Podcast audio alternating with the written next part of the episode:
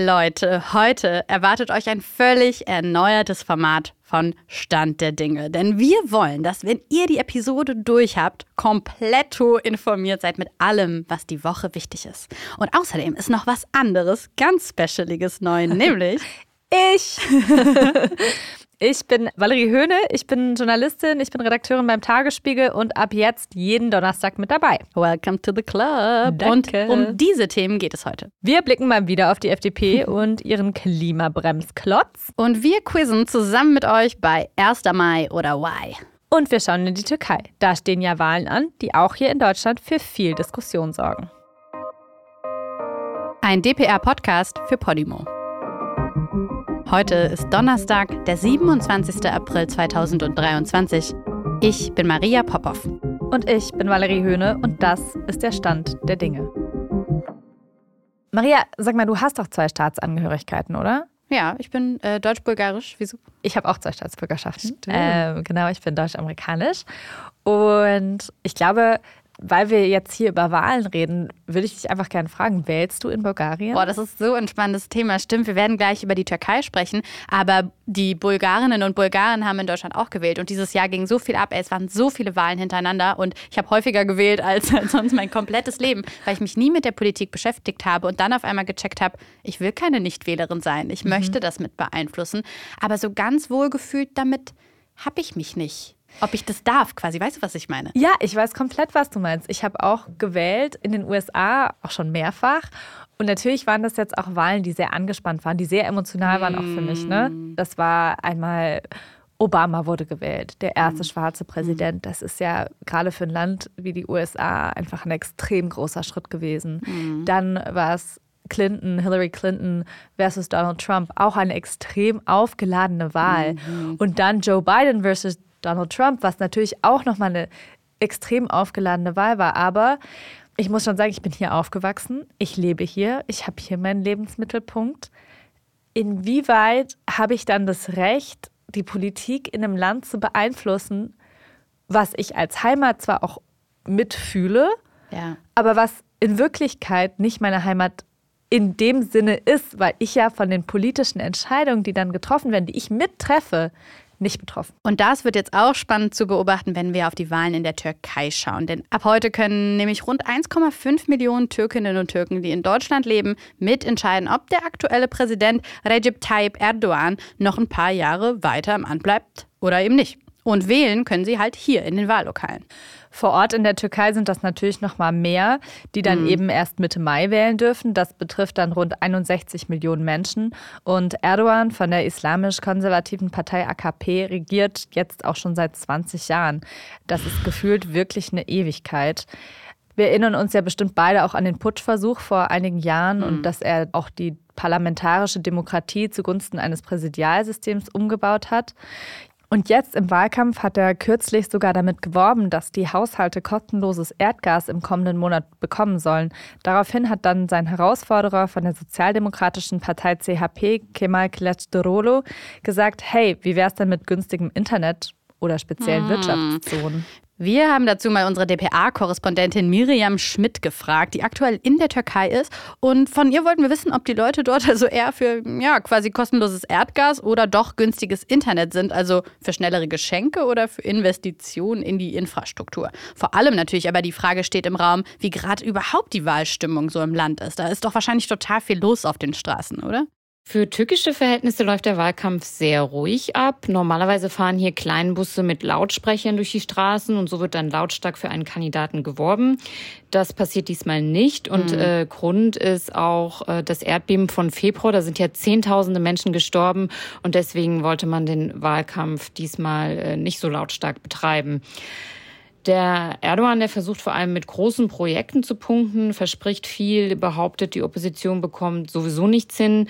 Äh, sein Gegner Kemal Kılıçdaroğlu, der gibt sich eher, ich sage mal, bescheiden und äh, volksnah, will die Inflation in den Griff bekommen, ähm, wirbt aber auch mit einer verschärften Migrationspolitik. Okay, und sind die anstehenden Wahlen denn dann so ein Stück weit sowas wie eine Schicksalswahl für Erdogan? Also könnte er dann tatsächlich abgewählt werden? Wie hoch ist denn überhaupt die Wahlbeteiligung dieses Jahr? Eine Schicksalswahl ist es auf jeden Fall für Erdogan. Es war einfach noch nie so knapp für ihn wie dieses Mal.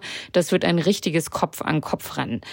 Die Opposition, die sagt sogar, es sei ein Referendum zwischen Autokratie und Demokratie statt einer normalen Wahl. So stellen dies dar. Bemerkenswert ist auch, dass Kılıçdaroğlu äh, für ein sehr breites Bündnis antritt. Da ist zum einen äh, seine eigene säkulare Mitte-Links-Partei dabei, die CHP, sowie eine sehr nationalistische Partei, aber auch eine extrem religiöse. Also das Bündnis bildet viele äh, Gesellschaftsschichten in der Türkei ab. Das ist schon ungewöhnlich. Und ähm, die Wahlbeteiligung ist in der Türkei immer sehr hoch. Also die liegt in der Regel bei mehr als 80 Prozent. Und das wird dieses Mal sicher ähnlich sein. Bis vor kurzem war Ramadan und ich habe Stimmt. gehört, dass da tatsächlich nur Wahlkampfteams der AKP, also der Partei Erdogans, Zutritt zu den großen Moscheen bzw. den Moscheeverbänden in der Türkei haben und Oppositionsparteien davon ausgeschlossen sind. Das kommt Erdogan natürlich zugute. Hm. Ich kann mir vorstellen, dass Erdogans Wiederwahl auch gerade mit Blick auf das verheerende Erdbeben in der Türkei und ja auch in Teilen von Syrien, aber uns interessiert hier natürlich in dem Fall vor allem die Türkei und den Wiederaufbauhilfen sehr angespannt ist. Erdogan hat ja damals viel Hilfe versprochen und viele Menschen waren massiv unzufrieden mit der Erdbebenhilfe, die dann ankam in der Region. Fakt ist ja, dass die Religionsbehörde Dianet eine staatliche Einrichtung ist und Erdogan nutzt generell staatliche Ressourcen für den Wahlkampf. Das darf er sogar offiziell seit einer Gesetzesänderung. Aber das ist auch einer der Gründe, warum der Wahlkampf nicht fair abläuft. Ein anderer Grund ist die medienübermachte Regierung. Also Erdogan äh, hat sehr viele Auftritte im staatlichen Fernsehen. Die Opposition, die kommt da kaum zu Wort. Was das Erdbeben angeht, äh, da sind die Menschen tatsächlich äh, sehr unzufrieden mit der Arbeit der Regierung, zumindest mit der ganz am Anfang. Erdogan hat nun versucht, das wieder aufzuholen und hat schon mit dem Wiederaufbau begonnen. Aber ob das reicht, um den Unmut der Menschen abzuwenden, das äh, wage ich zu bezweifeln. Die Frage ist nun, wie schlägt sich das im Wahlverhalten nieder? Die meisten der vom Erdbeben betroffenen Provinzen sind ja Erdogan Hochburgen. Wählen die Menschen jetzt die Opposition oder gehen sie lieber gar nicht wählen? Das müssen wir dann mal sehen. Äh, was ich auch schon von einem Betroffenen gehört habe, ist gut, die Regierung, die hat das nicht hinbekommen bekommen und sie hat jahrelang nichts gegen die schlechte Bausubstanz getan. Aber der Wiederaufbau, den kann nur Erdogan stemmen. Das ist auch eine Sicht auf die Dinge. Und ähm, es haben sich bislang auch nur etwas mehr als 100.000 Menschen aus der Erdbebenregion für die Wahl in anderen Provinzen registriert. Der Rest, und das sind etwa zwei Millionen Menschen, die müssen, weil sie sich nicht umgemeldet haben, für die Wahl in die Erdbebenregion zurückkehren.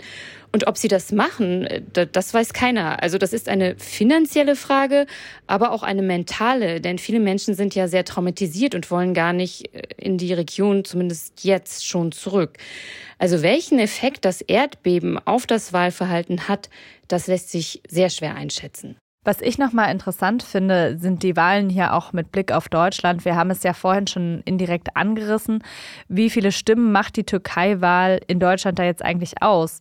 Und es war ja in der Vergangenheit oft so, dass die Türken, die hier in Deutschland leben, verstärkt Erdogan wählen. Mhm. Also es ist spannend, ob das sich jetzt vielleicht auch nochmal ändert. Es kommt natürlich darauf an, wie viele Menschen von den etwa 1,5 Millionen Stimmberechtigten in Deutschland überhaupt zur Wahl gehen. 2018 waren das etwa die Hälfte der Wahlberechtigten. Das System in der Türkei ist etwas kompliziert, aber Experten sagen, dass die Stimmen aus dem Ausland bei den Parlamentswahlen, die ja mit den Präsidentenwahlen gleichzeitig stattfinden, schon dafür sorgen können, dass in einem Wahlbezirk der ein oder andere Abgeordnete mehr oder weniger herauskommt. Bei den Wahlen 2018 haben rund 65 Prozent der Türken, die gewählt haben, für Erdogan gestimmt. Das ist mehr als 10 Prozent mehr als in der Türkei selbst. Hier in der Opposition wird das sehr kritisch gesehen. Beobachter erwarten, dass bei diesen Wahlen weniger Menschen in Deutschland für Erdogan stimmen, aber immer noch eine Mehrheit. Warum ist das so? Ich habe mit dem deutsch-türkischen Abgeordneten Mustafa Yenaolu darüber gesprochen.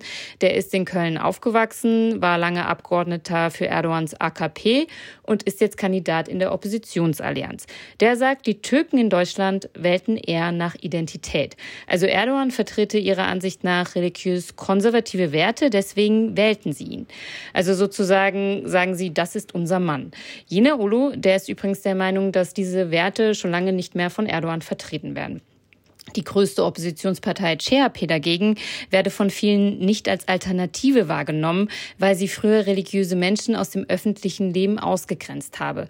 Ich kann dafür ein Beispiel nennen. Die CHP, äh, die ist lange für ein Kopftuchverbot in öffentlichen Gebäuden eingetreten. Das ist inzwischen nicht mehr so. Auch die CHP hat sich gewandelt. Aber das hängt noch in vielen Köpfen der Wähler in Deutschland fest. Also total spannend. Ich bin wirklich gespannt, wie diese Wahl ausgeht. Ähm, das ist ja irgendwie das erste Mal, dass man das Gefühl hat, dass es knapp werden könnte. Ja. Also dieses Gefühl hatte ich irgendwie schon ganz lange nicht mehr. Ja, gerade auch, weil diese Naturkatastrophe einfach auch noch mal so viel gemacht hat, ne? Ja, und auch so viel gezeigt hat, ja, was mhm. alles schief läuft und was es wirklich für verheerende Auswirkungen hat, wenn Politik Bestimmungen entweder nicht so trifft, dass die Menschen sicher sind oder es dann einfach kein Follow-up gibt, also einfach nicht kontrolliert wird. Ich finde wirklich krass, wie sehr man daran sieht, wie ein politisches System versagen kann und zu was es dann auch führen kann. Ey, und diese angespannte Lage hat sich ja irgendwie auch gezeigt, auch wenn das nicht unbedingt zusammenhängen muss, dass ähm, am Dienstagabend äh, Erdogan in einem Live-Interview im Fernsehen auch wegen gesundheitlichen Problemen unterbrechen musste. Und am Mittwoch hat er dann sogar eine Wahlkampfpause eingelegt. So, das, das ist kennt man halt auch nicht. Das ist auf jeden Fall ein sehr interessanter Moment, auch für ihn als dieser Mann, der ja doch, wie wir es ja viele in der internationalen Politik sehen, irgendwie dieses krasse Männlichkeitsbild von sich mhm. geschaffen hat über die letzten 20 Jahre. Wie sehr muss es ein Mann wie ihn schmerzen, wenn er einen Wahlkampftag absagen muss, ne? Das ist wirklich was, was ich mich frage, weil es passt natürlich überhaupt nicht in sein Bild von Männlichkeit.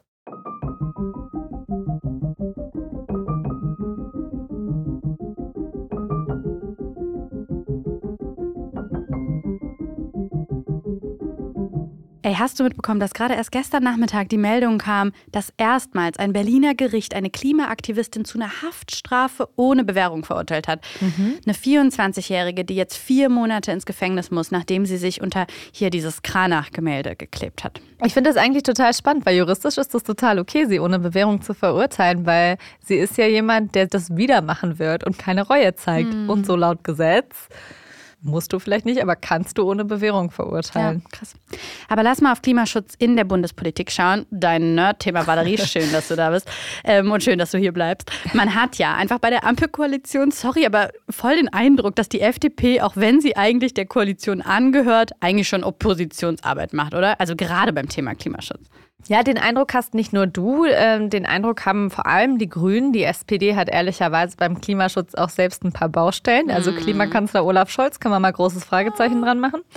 Naja, ähm, aber zum Beispiel beim Thema E-Fuels war das ja schon so ein Thema, wo die FDP sich ja auch klar positioniert hat, sie ist gegen das Verbrenner aus. Und so hat sie das ja auch geframed.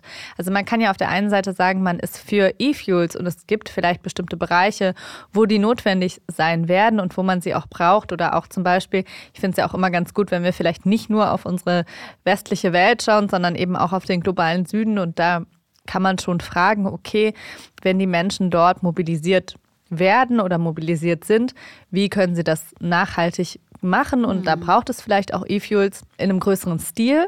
Aber das hat die FDP ja nicht gemacht. Die FDP mhm. hat gesagt, wir sind für Verbrennermotoren. Stimmt. Und also dieses Framing dieser Diskussion, dieses Narrativ aufzubauen, wirkt natürlich, als wären sie einfach erstmal skeptisch beim Klimaschutz, um das jetzt ja, freundlich und auszudrücken. Nicht, und war das nicht dieser Streit irgendwie bei dem Thema Gasheizung genauso? Genau, also das ist eigentlich ein total gutes Beispiel auch wieder, wie die FDP ein Narrativ bedient, was absolut jeden Rahmen sprengt. Hm. Da hat ein Abgeordneter gesagt, das GEG, also das Gebäudeenergiegesetz, so wie Habeck es vorgeschlagen hätte, sei eine Atombombe für Deutschland. Also da muss man sich echt mal. Alter. Ne? Also das ist wirklich, das ist einfach. Ähm, ein unglaubliches Bild. Also wirklich auch geschichtsvergessen. Mhm. Aber gut. Die FDP baut sich dieses Feindbild Grüne geradezu auf, weil sie glaubt, dass sie damit ihre Stammwähler erreicht. Krass. Und ich glaube ja, dass das im Prinzip zu einfach gedacht ist, weil ich glaube, viele Wähler und Wählerinnen schon merken und wissen, dass ja was passieren muss. Mhm. Was auch dabei interessant ist, ist, dass die FDP diese grundsätzliche Einigung 65 Prozent des Heizmaterials, sozusagen dessen, was wir verheizen, soll künftig erneuerbar sein, nicht in Frage gestellt haben. Mhm. Also sie haben sozusagen, sie haben gesagt, auf der einen Seite das Gesetz sei eine Atombombe für Deutschland, mhm. okay.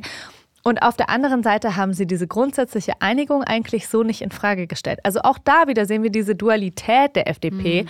und ich sag mal diese krasse Ambivalenz weil sie natürlich dieses Narrativ bedienen wollen. Ja, wir sind die Verbrennerpartei, wir sind die Pro-Gasheizungspartei, wir sind irgendwie zumindest klimaskeptisch und wir wollen auf keinen Fall, dass sich irgendwas an unserem Leben ändert. Aber auf der anderen Seite wissen natürlich besonders diejenigen, die Klimaschutz machen in der mhm. FDP, schon, dass sich was ändern muss. Ja, und was heißt das jetzt mit diesen H2-Ready-Gasheizungen? Genau, also diese H2-Ready-Gasheizungen sind sozusagen das, was die FDP jetzt als technologieoffen bezeichnet, Nein. was sie sozusagen neben den Wärmepumpen dann auch eingebaut was, haben was möchte. Was heißt das denn? Was ist das denn? Das heißt einfach, dass Wasserstoff im Mix ist und also H2 ist Wasserstoff und wenn dieser Wasserstoff grün hergestellt wird, dann wäre der auch erneuerbar. Ja. Das Problem daran ist, dass es bisher keinen Markt gibt für diesen Wasserstoff in Deutschland. Lol. Jedenfalls nicht für den Endverbraucher. Dazu kommt, grüner Wasserstoff ist viel, viel teurer als Erdgas. Und es gibt gar keine Leitungen dafür. Also das heißt, die FDP macht hier, ähnlich wie bei den E-Fuels auch, eine Alternative auf, die es so überhaupt nicht gibt. Hm. Und nennt die dann technologieoffen und sagt, ja, aber wir sind doch für Klimaschutz, weil wir wollen ja die Wasserstoffleitung, die es nicht gibt, mit dem grünen Wasserstoff, den es nicht gibt, mit für die Heizung, die es auch nicht gibt. Das ist ein Riesenproblem, natürlich für diese gesamte Koalition, weil man ja aus diesem Modus fast nicht mehr rausfindet. Ich meine mal ehrlich, wie soll man denn abrüsten, verbal, ja, von ja. es ist eine Atombombe? Ciao. Also ja. geht fast nicht. Stimmt. das heißt, für dich ist das das Thema, wo drin steckt, auf dem Rücken vom Klimaschutz machen einfach alle, aber die FDP ganz besonders im Fokus, einfach gerade Wahlkampf. Ja, genau. Die FDP profiliert sich ja. äh, und, und versucht einfach ihre StammwählerInnen, ich glaube, ich habe hier ja Jürgen schon mal erwähnt. ähm, Jürgen ist so der Stammwähler der FDP, so heißt er. Und er ist halt so ein Selbstständiger, der halt eigentlich gerne grillt und äh, Auto fährt und irgendwie sein Eigenheim hat und eigentlich auch keine Wärmepumpe da reinbauen will. Zumindest glaubt die FDP das. Vielleicht ist Jürgen in Wirklichkeit schon ein bisschen weiter als die FDP glaubt, aber naja. Und im Prinzip versuchen sie einfach diesen Jürgen halt konstant zu bespielen mit, du musst dein Leben nicht ändern, du musst dein Leben nicht ändern, mhm. du musst dein Leben nicht ändern. Nur, also irgendwas müssen wir schon ändern. Ja. Und das weiß die FDP theoretisch auch. Klar, das müssen die ne? auch. Ja. ja, genau. Also die meisten zumindest. Aber aber es ist halt wirklich unglaublich, wie sie sich so an jedem Zipfelchen festhalten, anstatt das Narrativ nach vorne zu drehen. Das machen sie halt. Nicht. So, und können wir da auch nochmal auf das nächste Aufregerthema? Sorry, ich finde das mit dem Tempolimit ja selber ein bisschen, weil wir wissen eigentlich, es ist marginal. Es wird jetzt nicht die Riesenveränderung. Das ist was, ähm, was ich übrigens nicht verstehe. Wieso? Immer heißt es, ja, das ist marginal, das ist marginal. Und selbst die Klimabewegung, also auch da habe ich schon genug Leute gehört, die sagen, ja, ist marginal. Aber ganz ehrlich, ich meine, alles ist ja so ein bisschen marginal. Ja. Und wenn wir gar nichts machen, naja. Wir müssen das einmal erklären für die, die das vielleicht noch nicht so ganz mitbekommen ja. haben. Ich meine, was Tempolimit ist, wissen die meisten. Und die meisten verbinden damit auch eine Klimaschutzpolitik. Der Streit liegt ja zwischen, macht das wirklich einen Unterschied oder ist der der Schutz, den wir dadurch gewinnen, auch politisch eigentlich eben klein. So, und das ist eben dieses Thema. Aber ja, du hast recht.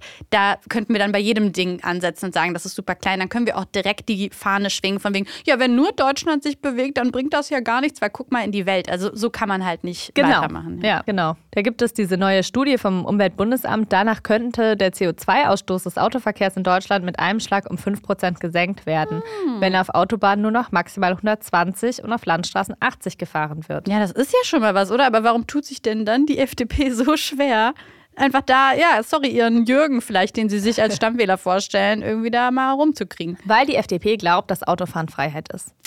Und das ist was, was in Deutschland tatsächlich auch tief verankert ist. Also es ist, mhm.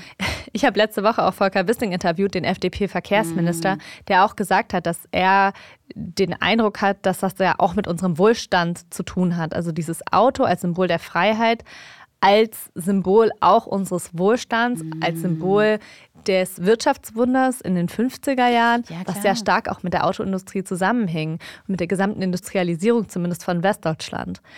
Und ich glaube, da hat er schon irgendwie auch einen Punkt. Und ich glaube, da müssen sozusagen alle Parteien die Menschen mitnehmen. Und das ist im Prinzip auch das Problem, mhm. weil die FDP versucht nicht, die Menschen mitzunehmen, obwohl sie eigentlich ja die größte Ansprechfläche hätte oder, oder die meisten Menschen, die mit diesem Konzept hadern, wählen wahrscheinlich, die die Ampel jetzt gewählt haben, wählen wahrscheinlich FDP. Ja. Nur die FDP ist eben auch in einer schwierigen Lage, weil sie extrem verunsichert ist. Sie hat fünf Landtagswahlen verloren. Sie ist in Berlin und in Niedersachsen aus dem Landtag geflogen hat dort die 5%-Hürde nicht erreicht. Und wir müssen uns ja auch nochmal überlegen, wo die FDP herkommt.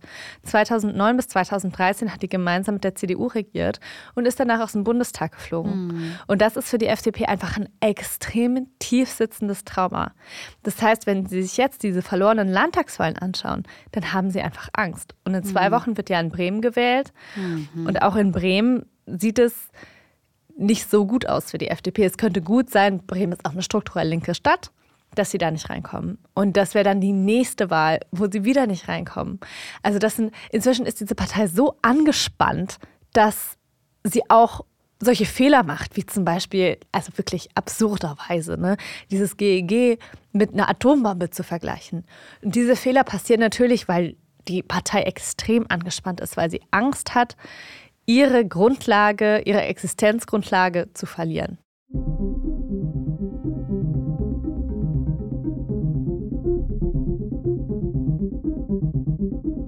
So, die junge Alternative wird jetzt vom Verfassungsschutz, also vom Bundesamt für Verfassungsschutz, als rechtsextrem eingestuft. Die ganze Partei wird ja schon seit zwei Jahren als Verdachtsfall eingestuft. Letztes Jahr wurde das vom Verwaltungsgericht Köln auch bestätigt.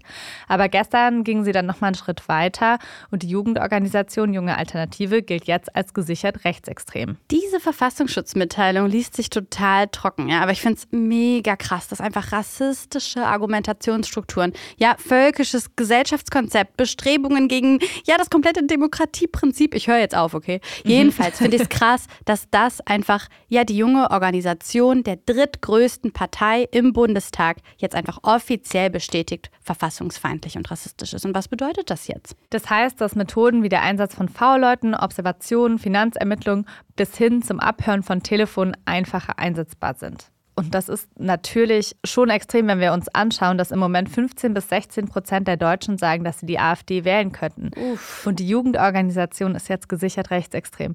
Das ist schon wirklich nochmal, sollte ein Weckruf sein an die Menschen, die sich vorstellen können, ihre Proteststimme der AfD zu geben.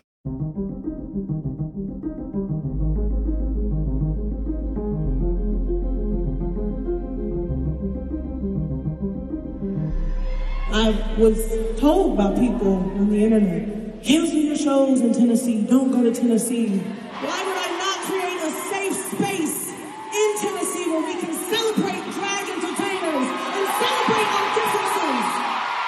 Valerie, weißt du, wen wir da gerade gehört haben? Wen? Das war Lizzo. Die kennst du doch, oder? Sonst äh, ist das jetzt My Time to Shine, denn das ist die von It's about that time in a minute. I'ma need a sentimental man or woman to pump me up. Du weißt schon, was ich meine, oder? ja. Wir haben sie eben bei einem ihrer Konzerte in Tennessee gehört. Sie erzählt da dem Publikum, dass sie aufgerufen wurde, ja, diese Show in Knoxville im Bundesstaat Tennessee abzusagen. Und stattdessen wolle sie aber eben ein Safe Space gerade dorthin bringen, wo er gebraucht gebraucht wird. Und dann, ja, hat die einfach zu dem Song Everybody is Gay ganz viele Drag Queens auf die Bühne geholt, so cool. die einfach, ja, teilweise mega bekannt sind von RuPaul's Drag Race. Aber ja, warum gerade in Tennessee? Ich kann es mir schon fast vorstellen, aber sag's mir doch nochmal, warum gerade in Tennessee? Im Februar schon, ja, unterzeichnete der republikanische Gouverneur Bill Lee das angestrebte Gesetz von dem sogenannten Erwachsenen Kabarettaufführungen, die verboten werden sollten. Und das bedeutet, dass weder in der Öffentlichkeit noch vor Minderjährigen es erlaubt sein soll, oben ohne oder zum Beispiel eben als ja, sogenannte Frauenimitation aufzutreten. Und das Gesetz, das wurde nicht durchgewunken. Also es wurde schon vom Bundesrichter blockiert, weil es ja angeblich zu vage irgendwie formuliert gewesen sei. Aber das reiht sich eben ein. Und das ist krass. Das bedeutet, dass da so ein Klima herrscht, in dem jetzt zum Beispiel schon allein dieses Jahr 417 Anti-LGBTQ-Plus-Gesetze in der USA diskutiert wurden. Das ist einfach ein krasses Klima. Ja, das ist absolut so. Und ich glaube auch, dass ich das, ich sehe das in meiner eigenen Familie. Ne? Wir, hm. Teile meiner Familie sind republikanisch und ähm, Teile dieser engeren Kernfamilie sind liberal. Mhm. Und es ist schon krass, wie sehr diese Spaltung sich auf einzelne Familien auswirkt, sodass man zum Teil auch nicht mehr miteinander redet oder nicht Ja. mehr gut miteinander kommunizieren kann oder dann sagt, okay, wir reden gar nicht mehr über Politik. Also dieses Klima der Spaltung ist schon was, was sich im gesamten Land einfach ausgebreitet hat. Und was das für reale Auswirkungen hat, sehen wir jetzt gerade mit den Anti-LGBTQI-Gesetzen, aber auch mit den Anti-Abortion-Gesetzen, also den Anti-Abtreibungsgesetzen, die die Reproduktionsrechte von Frauen extrem einschränken. Also wir erleben, glaube ich, gerade in den USA wirklich, es ist irgendwie ein historischer Moment und man kann es ja so fühlen, aber man kann noch nicht sehen, wo es hinführt, weil wir einfach mittendrin sind. Ja, interessant. Da gerade sowas wie wir dann in der Popkultur erleben, wie von Lizzo, werden wir noch viel öfter haben, weil natürlich Menschen auch zu Boykotten aufrufen. Mal Absolut. sehen, was wir euch in den nächsten Kulturteilen bei Stand der Dinge noch so erzählen werden.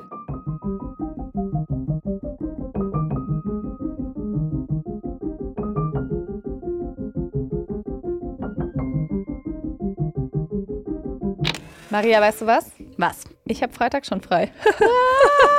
Ich nicht. Ja. Dankeschön. Sorry, vier Tage. Nee, ich freu mich für dich. Danke. Also, ich habe dir ein Quiz mitgebracht. 1. Mai oder Why? Wow, okay, Oder? okay. Mhm. Also, was war die wichtigste Forderung der Arbeiter zu Beginn der Geschichte des 1. Mai?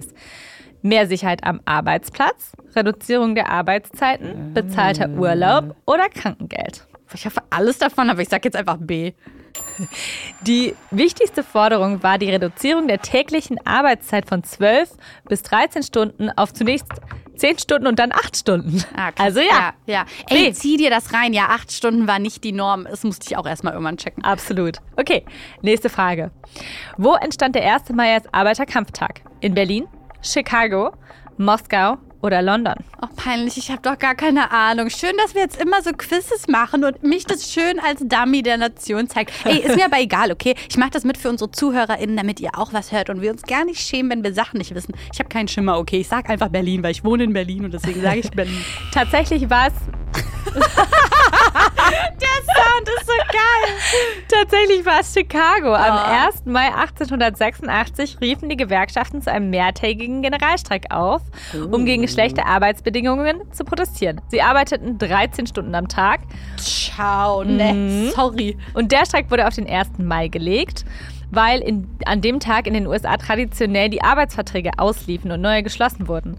Dann gab es in Chicago eine Bombenexplosion und das blutige Ende des Streiks führte letztendlich dazu, dass ein Teil der Forderung umgesetzt wurde. Okay, nächste Frage. Warte, kurzer Punkte-Zwischenstand. Ich habe einen Punkt. Okay, Und wie viele Fragen haben wir insgesamt? wir haben Ich noch... will mehr als die Hälfte. Das checken wir am Ende noch so ein. Ich kann es auch schaffen, ja. Nächste Frage. Wer vereinnahmte den 1. Mai für seine Zwecke? Die Kommunisten, die Nationalsozialisten, die AfD oder Raver? Safety Raver, Oder? Alter. Ja, natürlich. Also für jeder, also jeder Mensch, der in Berlin lebt, am 1. Mai irgendwo auf die Straße Party machen geht, ist komplett einfach entfernt von dem Ursprung. Ich bin sicher, das ist Raven. Komm. Ja, auf Wie? jeden Fall. Okay, zwei Punkte. Let's go. Oder? Okay, naja, eigentlich waren es die Nazis. Oh. Ja, die führten am 1. Mai den Feiertag der nationalen Arbeit ein und veranstalteten Aufmärsche in ganz Deutschland. Wow. Aber kriege ich trotzdem Mitleidspunkt? Ja, oder war schon kreativ? Mitleidspunkt meine schon, ja, ja. Danke, Okay. Okay, letzte Frage. Was wird in der Nacht vor dem 1. Mai gefeiert? Technopartys, Christi Himmelfahrt, Walpurgisnacht oder Feierabend? Kein Plan. Och, ich weiß doch sowas nicht. Doch, doch, das weißt du, komm. Ich sag jetzt mal Purgisnacht. Ja, du hast recht. Uh, Wuhu. ich liebe Hexen. Ja. Ja, das ist einer meiner, meiner Siehst du? Habe ich gleich Geil. gewusst, dass du das Okay. weißt. Der Ursprung der Walpurgisnacht geht auf ein altes europäisches Volksfest zurück. Es markierte den Beginn der Sommerzeit. Ah, schön. Oder- Hä, habe ich drei Punkte oder habe ich drei Punkte? Ich meine, wenn wir Raven dazu nehmen, Wir nehmen Raven dazu. Okay, ja, Valerie, das ist die Punkte. erste Folge von dir bei Stand der Dinge. Du darfst jetzt nicht so mega streng reinkicken. Okay, okay, okay. Ja, ja. Okay, du Wir hast gewonnen. Du hast gewonnen. Ich habe einfach quasi gewonnen gegen, ich hatte keine Gegnerin, keinen Gegner. Aber ja, schön. Wir haben ja noch ein paar mehr Quizzes, ne? Und ich glaube, da werde ich dann mal das Ruder übernehmen und mal gucken, wie du dich so schlägst. Okay. Ihr Lieben, wenn ihr unsere Arbeit unterstützen möchtet, dann folgt diesem Podcast. Erzählt es auf jeden Fall auch Freundinnen und Freunden weiter und schreibt uns auch bitte, was ihr gut findet. Schickt uns Feedback, Kritik, Liebe, was auch immer ihr wollt, nämlich bei Instagram. Stand der Dinge ist eine DPA-Podcast-Produktion für Podimo. Executive Producer DPA David Krause. Executive Producer Podimo Judith Toast. Produktmanagement Dorothee Barth. Marketing Podimo Laura Schmidt. Redaktion Martin Romanzik, Anne Krüger, Kian Badrenejad und Lena Lachnit. Musik Marvin McMahon. Produktionslied Sebastian Dressel. On-Set-Produktion Jill Bayton. Visual Producer Daniel McMahon. Und wir sind Valerie Höhne und Maria Popov.